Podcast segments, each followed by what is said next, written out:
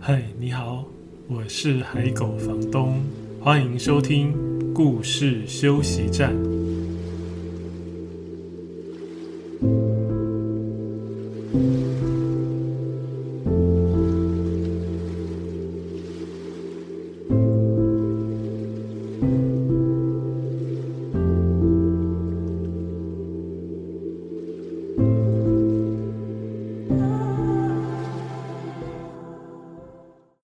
现在收听的是故事休息站 Podcast 节目的第三集。这一集的主题是“仙女都不仙女了”。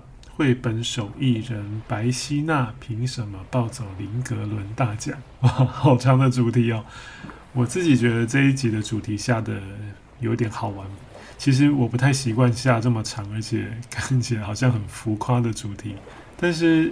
呃，做这个节目，希望有更多本来不认识绘本或不认识我，主要是不认识绘本的朋友啦。就是也许看到主题好奇，会跑来听听看，让更多人认识绘本，尤其是大人。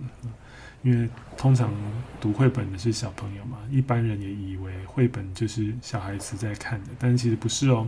好像前两集一直强调这一点，也许未来都会陆续继续强调吧。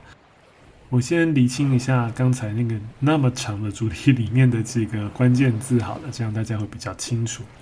呃，比如说绘本手艺人白希娜，还有林格伦大奖这几个词。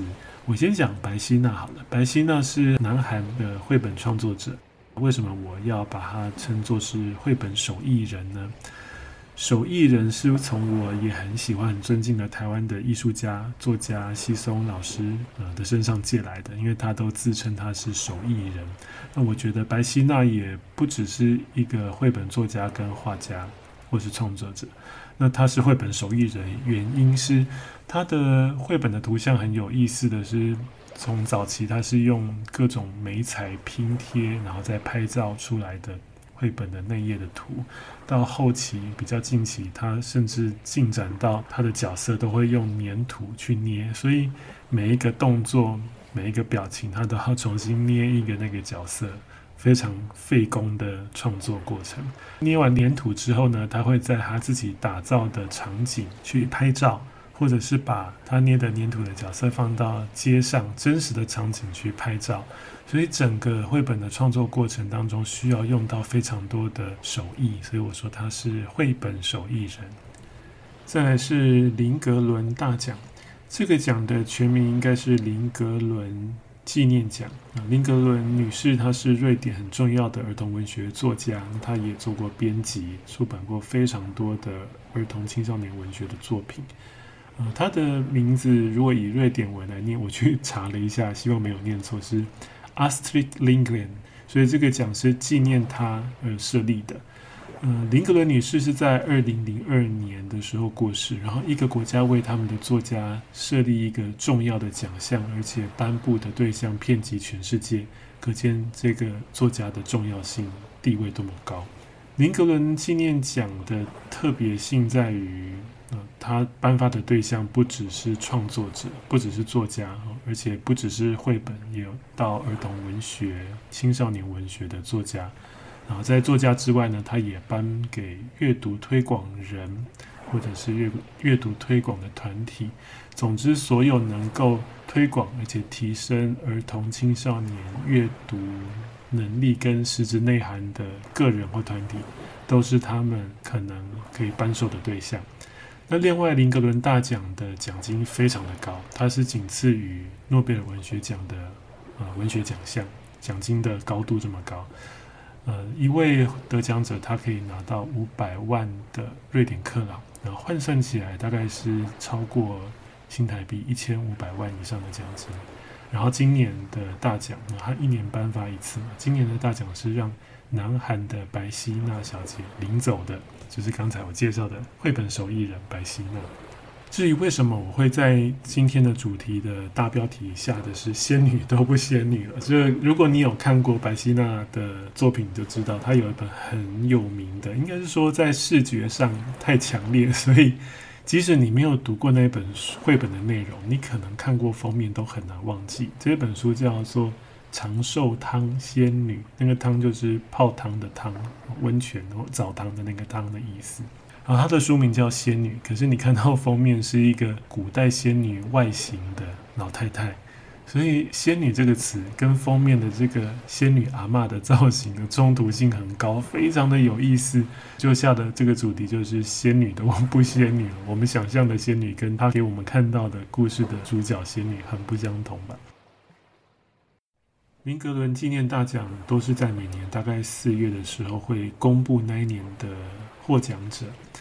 不过往年都是在意大利波隆纳儿童书展的时候一起公布的。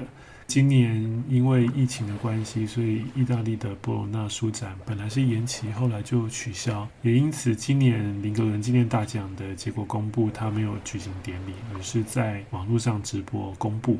在这个直播里面呢，他们有请瑞典的文化部长做一段引言。在现在这个疫情的时局下，也有很多可以给我们思考的地方，所以我想把这一段瑞典文化部长的引言简单的翻译读给大家听。我们正处于不确定，甚至令人感到不安的时代之中。如果我们自己对此都无法理解，又要怎么向孩子说明现在发生了什么事呢？如今保护人们的标准变成要拉大人与人之间的距离，我们和孩子该如何面对今日与未来的希望？林格伦不怕让孩子们看见生命中比较阴暗的那一面，因为他相信孩子，也相信孩子身边的大人有能力找到方法去处理复杂而且令人担忧的事。他的故事具有幽默感，也不失严肃与深刻。例如《Brothers Lionheart》这本书有很深沉的悲伤，同时也充满希望。您或许知道，林格伦会写出《长袜皮皮》这本书，起因是他当时受肺炎之苦的女儿随口说了一个女孩的名字，并且希望她用这个名字来说故事，让她暂时摆脱烦恼。又或许只是摆脱当下无聊的感觉。不过，长袜皮皮后来超乎想象，他成为全世界许多女孩和男孩的榜样，因为他示范了坚强和独立不代表要失去人性，或是不能表现出脆弱的特质。在这个时刻，人们之间保有同情心比以往更显得重要。阅读正好可以拉近人们的距离。而且可以跨越国界。如今，许多孩子都必须待在家中，他们可能不知道自己为什么不可以外出，为什么不可以去找他们的朋友。然而，文学是人们即使待在家中也可以探索世界的一个途径。我们甚至可以透过文学发现新世界，从中得到一点安慰，或者只是多了一些可以思考的事。在此时此刻，这一点显得特别重要。文学拥有这样的力量，因此我身为瑞典文化部长，特别重视阅读推广。这也是林格伦大奖如此重要的原因。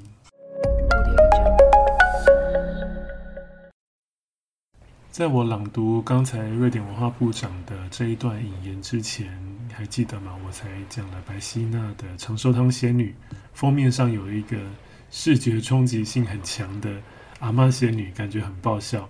然后跟刚才那段引言比较严肃的引言好像有点冲突，可是其实不会哦。如果你仔细去看白希娜的作品，刚才那段引言里面有很多很重要的特质，在她的作品里面其实都找得到。他的作品一点都不严肃，其实非常好玩。除了视觉上有一种调皮幽默的感觉之外，故事的文字也常常都会让你会心一笑。可是他也很感人，很温暖。尤其他也像刚才引言里面谈到的，林格伦女士，她不怕让孩子们看见生命中比较阴暗的那一面。比如说，长寿汤仙女的这个仙女阿嬷，跟我们印象中的仙女很不同。一般在童话故事或者是童书，我们把童书引号起来，在童书里面讲的都是美丽、漂亮、可爱的角色啊。如果是女孩，可能就是公主或是仙女，我们印象当中的那种公主跟仙女。但是在白希娜的作品里，她的仙女是一个上了年纪、皮肤皱巴巴，然后有一层又一层的赘肉，那很多岁月的痕迹，可是他还是保有那个年轻的心。比如说，他会画上呃青蓝色的眼影，感觉很妖娇。然后他也很有童心，他想喝别人手上拿着的那个养乐多。在他的角色塑造上，他没有刻意要让仙女非常的漂亮。除了有一种冲突的趣味之外，其实也是让孩子看到仙女可以有很多不同的样子，女性可以有很多不同的样子，或者是你的身体有了岁月的痕迹，不代表它就是不美，不可以被观看或凝视的。它可以，呃，在童书里面让你看到，在澡堂里的仙女就是赤条条的在里面洗澡，然后跟小朋友在澡堂里面玩的样子。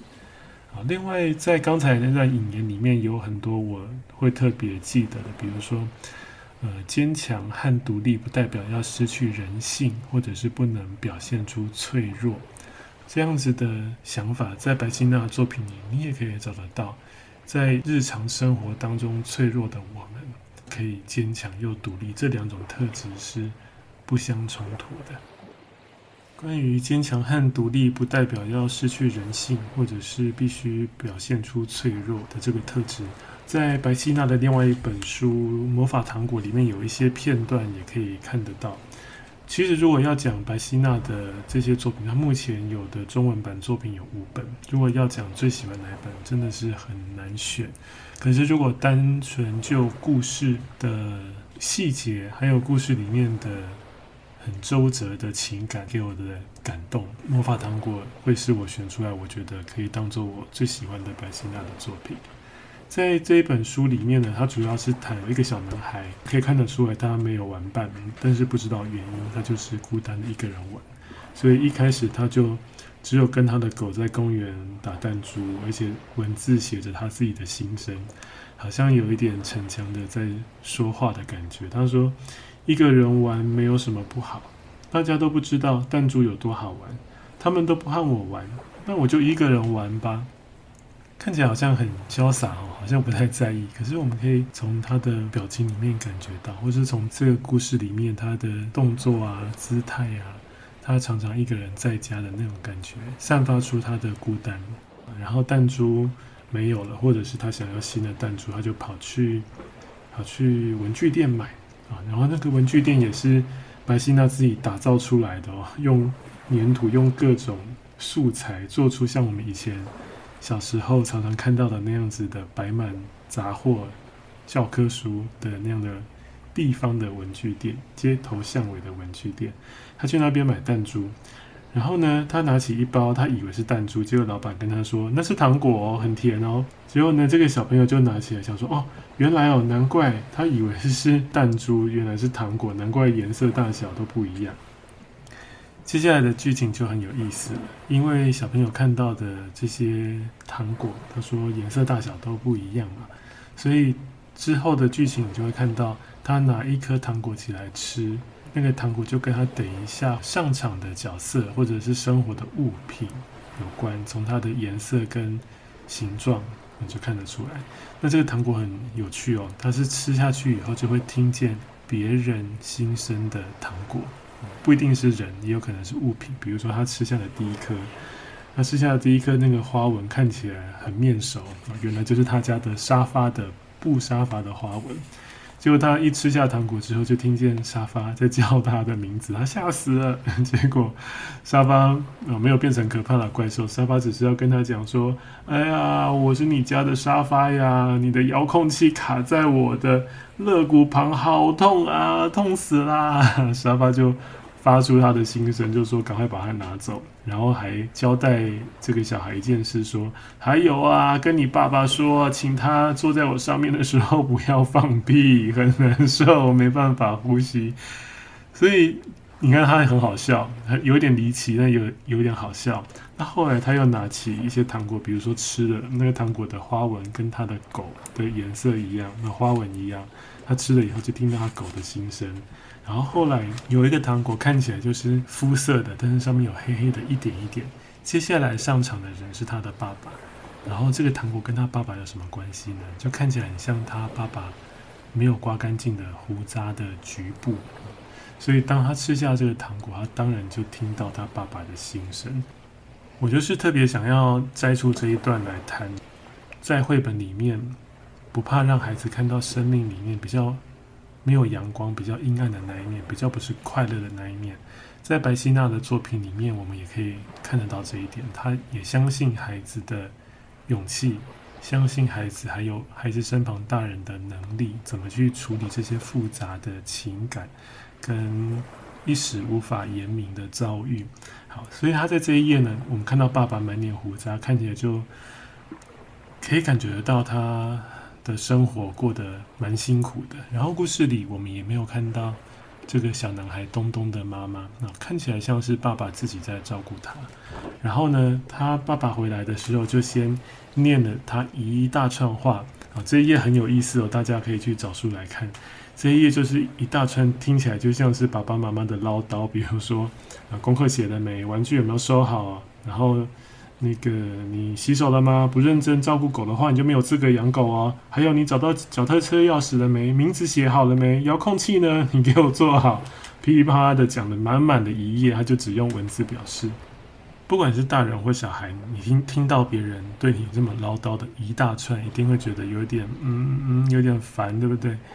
啊，当然，这个小男孩东东也觉得很烦，然后他就说：“我偏不听，他就要来吃一颗糖果。”他就刚好拿到那一颗外形看起来像他爸爸胡渣的那个糖果。他吃下去的时候，爸爸还在厨房洗碗，然后是背对着东东的房间，然后一边洗碗，好像还一边在念着刚才那一大串叮咛啊，或者是提醒，或者是 检讨他这个小朋友的事情。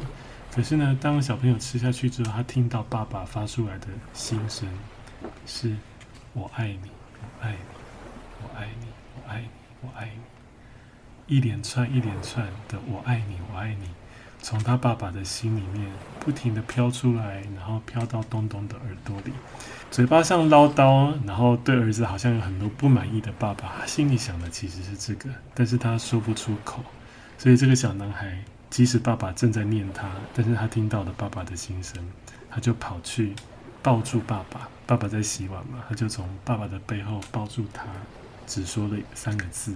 这个小男孩说：“我也是。”啊，爸爸一定觉得莫名其妙，对不对？因为他不知道他的孩子听到了他的心声啊。啊，这一段故事真的可以给读者很多的感受。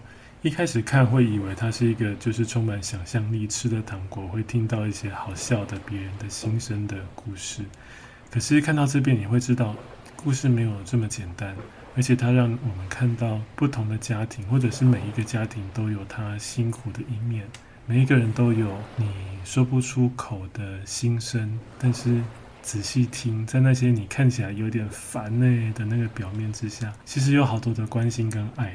然后后来他还有吃一些糖果，比如说他某一个糖果吃了以后，就听到奶奶的声音，但是奶奶在哪里呢？我就不爆雷了，让各位自己去看。然后我很喜欢他最后的那一颗糖果，那一颗糖果吃下去太美了。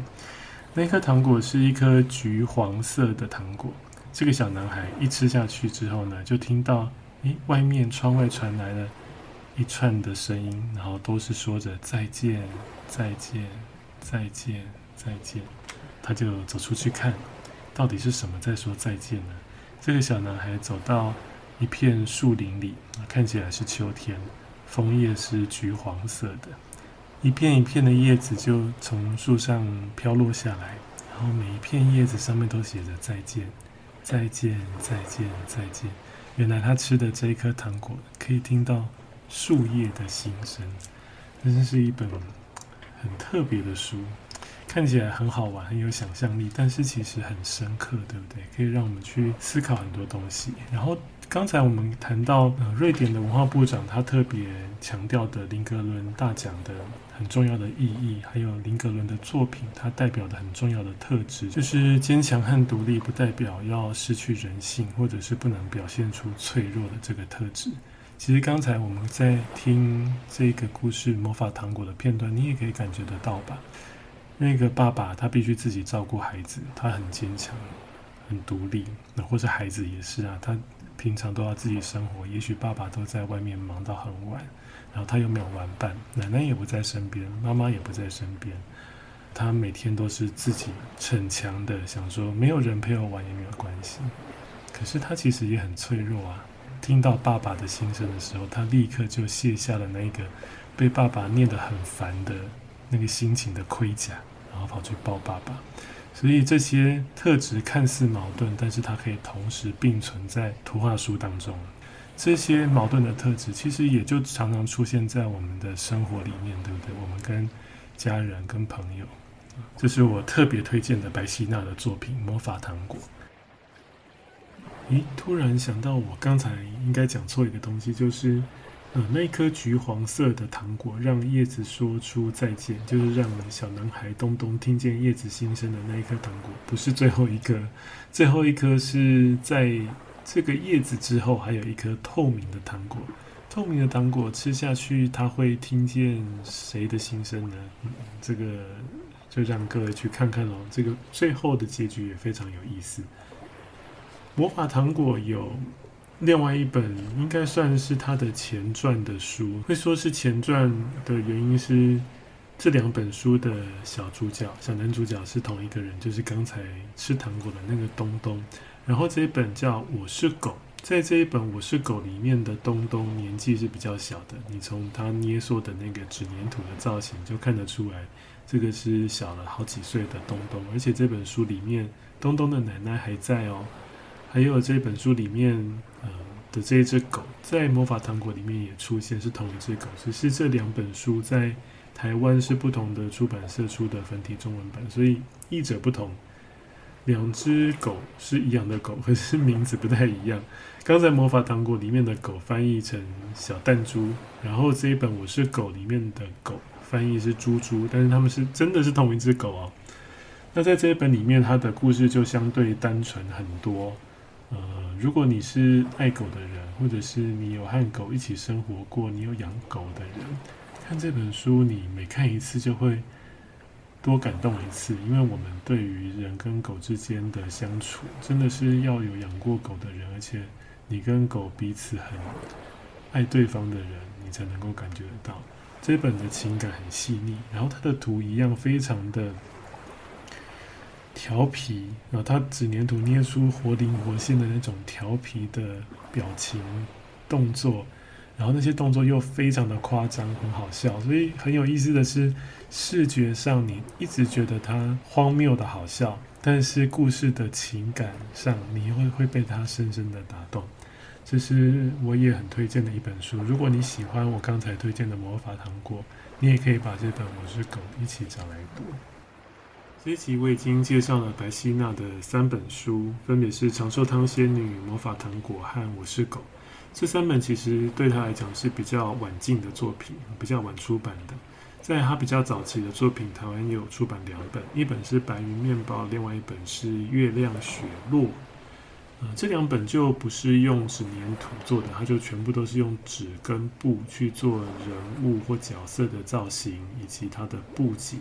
那它的布景也不是像刚才我提的那几本，它会放到真实的场景去拍摄，可是也一样非常好看。白面包是两个小朋友在下雨天的时候，哥哥把弟弟叫醒，然后说：“哎，外面下雨了。”他们就跑出去。大人看到雨天都会不太想出门，对不对？常常是小朋友看到雨天觉得可以去外面玩水。各位会这样吗？我小时候也很喜欢下雨天跑出去踩水，把自己的。脚跟裤管弄得湿哒哒，但是不知道从什么时候开始变成是一个不太喜欢下雨天的很无聊的大人。然后，总之这本书的这个小朋友的设定我很喜欢，就是下雨的时候反而哥哥把弟弟叫起来，赶快出去外面，看起来是要玩水了。他们就穿了雨衣，结果我看一下他们出去外面这边讲什么呢？哥哥很。很细心的帮弟弟穿好雨衣，然后一起出门。然后他们走出去呢，这一段是这样写：我们抬头望着下雨的天空，好一会儿。今天好像会发生什么有趣的事情呢？你看，小朋友或者是还保有童心的人就是这个样子。外面雨把你淋得湿哒哒的，不太方便，你也不在意，你还觉得好像可能会发生什么好玩的事。果然，他们就发现树上挂着一个东西，是一朵小小的白色云朵，就挂在那个枯掉的树枝上。两个小朋友就把云带回去给妈妈。然后这里面的妈妈也很有意思。这本书的主角角色是都是猫。这个猫妈妈呢，看到他们把云带回来，也没有特别惊讶，好像就是一件很自然的事情。然后妈妈就说：“哎，那个云朵，呃，可以把它做成今天的早餐。”所以呢，这一页就像食谱一样，妈妈把云朵放到大碗里，然后倒入热牛奶和温开水，再加一点酵母粉、砂糖和盐巴，然后呢，揉成像云朵一样的面团，最后再分成一小块一小块，搓成圆圆的造型，然后放入烤箱。妈妈还说，差不多等个四十五分钟，就会有可口的面包喽。今天的早餐就吃这个吧。然后他们真的烤出面包来，是用白云当材料。他们吃完之后呢，都轻飘飘的飞起来。这本书很有意思，非常好看。它的封面看起来没那么讨喜，看起来就是旧旧的房子的照片。可是里面的故事完全不是封面那一种民俗感，是一个很有想象力的故事。说到这本白云面包，我忽然想到不久前我曾经在脸书上。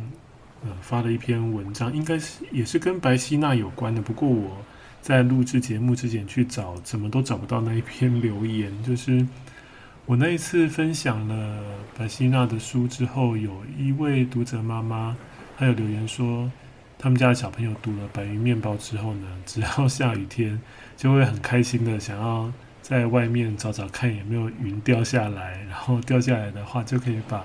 小云朵带回去也做出白云面包。我真的每次听到有人分享说，孩子看过或听过哪一本书的故事之后呢，他会在他的生活当中把故事里的情节或文字变成他自己想象的情节跟生活的片段。我觉得这是很有意思的。其实对大人也是这样诶。呃，我们在读完绘本之后，有时候你会有一些句子，或者是那个主角处理某些事情的方法。或者是应对的话，会让你印象深刻，或者你可能不觉得你有印象，你可能就是当下被他打动了。在你的生活当中，如果也出现类似的情境的时候，那个话会突然的浮现起来。有时候故事里的角色处理他某些问题的方法，或者是对应的话，好像也会在你的那个情境里，你会不小心的用出来。这个是我觉得故事很有意思的力量。另外，《月亮雪落》这本书呢，它很适合夏天读哦，或者是天气热的时候，你就可以读它。当当然，冷天气也可以读啦，不是说它只有热天才可以读。我会特别讲到它适合夏天读，是因为这本书就是讲夏天好热好热啊，热到那个月亮都融化了。这本故事它把月亮画得黄澄澄的，很像柠檬莱姆那样的颜色。然后热到月亮融化的时候，就一滴一滴的滴下来。那住在公寓里面的一个住户呢，这个公寓里面都是狼，都是角色都是狼。然后白希娜也都是用纸跟布去打造他们的角色，这本书的角色，还有里面他们住的呃公寓的内装。那这个老奶奶呢，就赶快跑出来，拿着脸盆还是锅子，然后跑出来把滴下来的月亮装起来，装回家。然后就一整盆黄澄澄的水水的月亮，那回去能做什么呢？他就把它做成月亮雪落，哇，听起来就很好吃诶。嗯，也许有点像冰沙那样子吧。结果呢，他那栋楼的住户因为太热了，就大家都开冷气，全部开冷气的时候，电力负荷不了，就啪的停电了。然后那些住户呢，热的在家里闷的受不了，走出来的时候会发现，诶。只有一家人的窗户是亮的，因为那就是刚才那个老奶奶嘛，她把月亮带回去做成了月亮雪酪，那月亮雪酪还是会发光的，所以大家就去，然后很好奇的敲她的门，然后大家都吃着那个月亮雪酪。可是月亮从天上掉下来，那怎么办呢？天上不就没有月亮了吗？在这本书很有意思的是，作者就安排了月兔来敲狼奶奶的门。大家都把月亮吃光光之后，做成雪落吃光光之后，玉兔来敲门了，因为他们无家可归，他们住在月亮上，对不对？怎么办呢？狼奶奶也想了一个办法，而且是很浪漫的办法哦。白希娜真的太厉害了，他可以做出很好笑的图跟情节，但是他又常常有很温暖、很浪漫的的一些小细节可以打动读者。大家去看看他那个浪漫的方法是什么，然后画面也非常漂亮。以上是今天跟各位介绍的白希娜的书，听起来应该觉得这位作者真的蛮有一把刷子的，对不对？所以呢，白希娜凭什么抱走林格伦大奖？这个主题，嗯，只是为了吸引大家进来听。他真的值得得到这个奖，实至名归，非常的厉害。我非常推荐各位去看他的书。然后五月的时候也会有他的另外一本作品，会有繁体中文版。呃，我印象书名好像是《奇怪的妈妈》吧。嗯，我自己是没有这本书，但是之前在开绘本读书会的时候，有读者带了这一本书来，让我印象很深刻的是里面的那一个奇怪的妈妈，她也是仙女，跟长寿汤仙女一样，她是一个让你会非常讶异的仙女，就是跟我们想象中的仙女完全不一样。啊，我就不要透露太多好了。五月出版的时候，我会在脸书上分享这个讯息，如果各位有兴趣。追踪的话，你就会在第一时间知道他出版的消息。听了我在这集节目介绍的白希娜的五本书：《白云面包》、《月亮雪落》、《长寿汤仙女》、《魔法糖果》，还有《我是狗》，哪一本书最吸引你呢？如果你也有一包魔法糖果，你想听听看谁的心声？如果你有特别想听的主题，或者有任何建议，都欢迎在脸书社团上留言告诉我。请记得先加入我为这个节目开的脸书社团，社团名称是海狗房东的故事休息站。另外，也欢迎追踪海狗房东的点书专业，还有 Instagram，输入海狗房东，你就可以找得到。在这些版面里面，我也会另外推荐，然后分享更多的绘本资讯。在这一集的故事休息站节目里面，你有得到一点点休息的感觉吗？谢谢你今天的收听，我们下一集再见。Música